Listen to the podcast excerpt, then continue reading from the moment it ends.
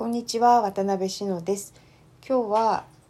うん時を時が経ってもなお美しいものということについて話をしたいと思います。えーとまあ、なんでそういうことになったかっていうとこの間古い写真とか全部捨てたんですよね。あの本当に大昔の写真とか。うん、まだデータでない頃の時代の紙で印刷っていうのかな。印刷じゃないか。現像か。現像していた頃のあの写真をね全部捨てたんですよ。でその中に、えーと、ずっと前に行った多分民芸観点か民芸運動の関連の展示だったと思うんですけど札幌で行われていた時に行った時の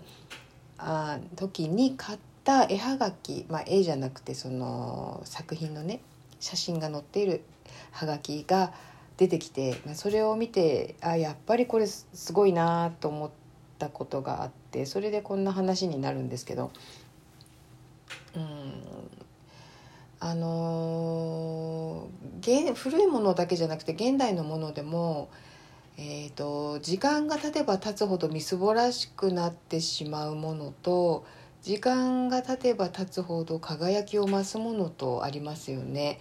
でその違いって何なんだろうっていうのはずっと考えていてあの私の作るものはやっぱり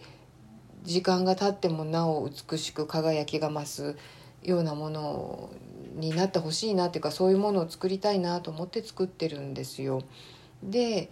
まああのその差が何だろうって、まあ、そんなにそんなに単純なことではないんだと思うんだけど一つにはやっぱり使使われているものだと思うんですよね愛されながら使われているものだと思うんですよねだから作った本人が何をしたっていうよりも使っている人がどう使っているかっていうことがすごく大きいなと思っていて。ただ、まあ、逆説的なんだけれども使う人がそれをもう愛しながら使う大事に使うためにはそのものにすごく魅力がないとダメですよね。だからそのもう愛されて使い込んでもらえるぐらいに魅力的なものを作るっていうことがやっぱり大前提なんだよなって長い間の使用に耐えうるものを作るっていうことが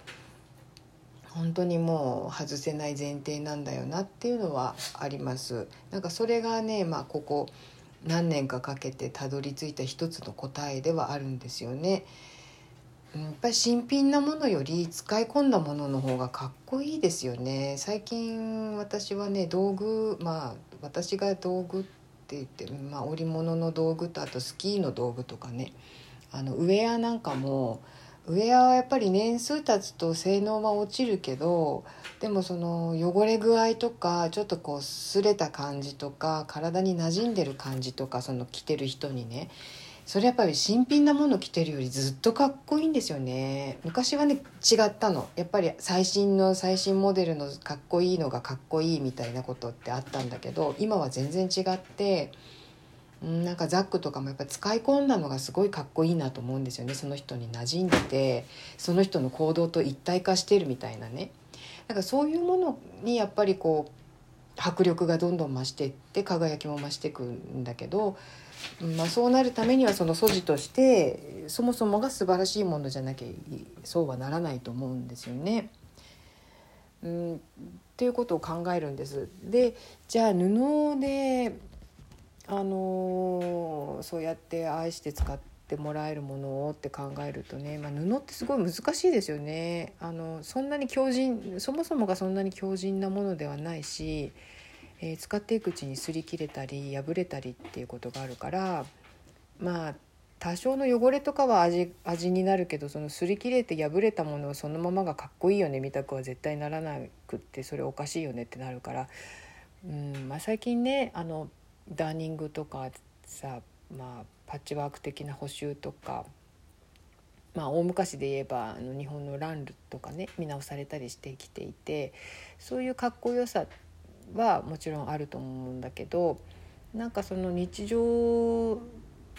的、まあ、暮らしの中で使ってもらいながら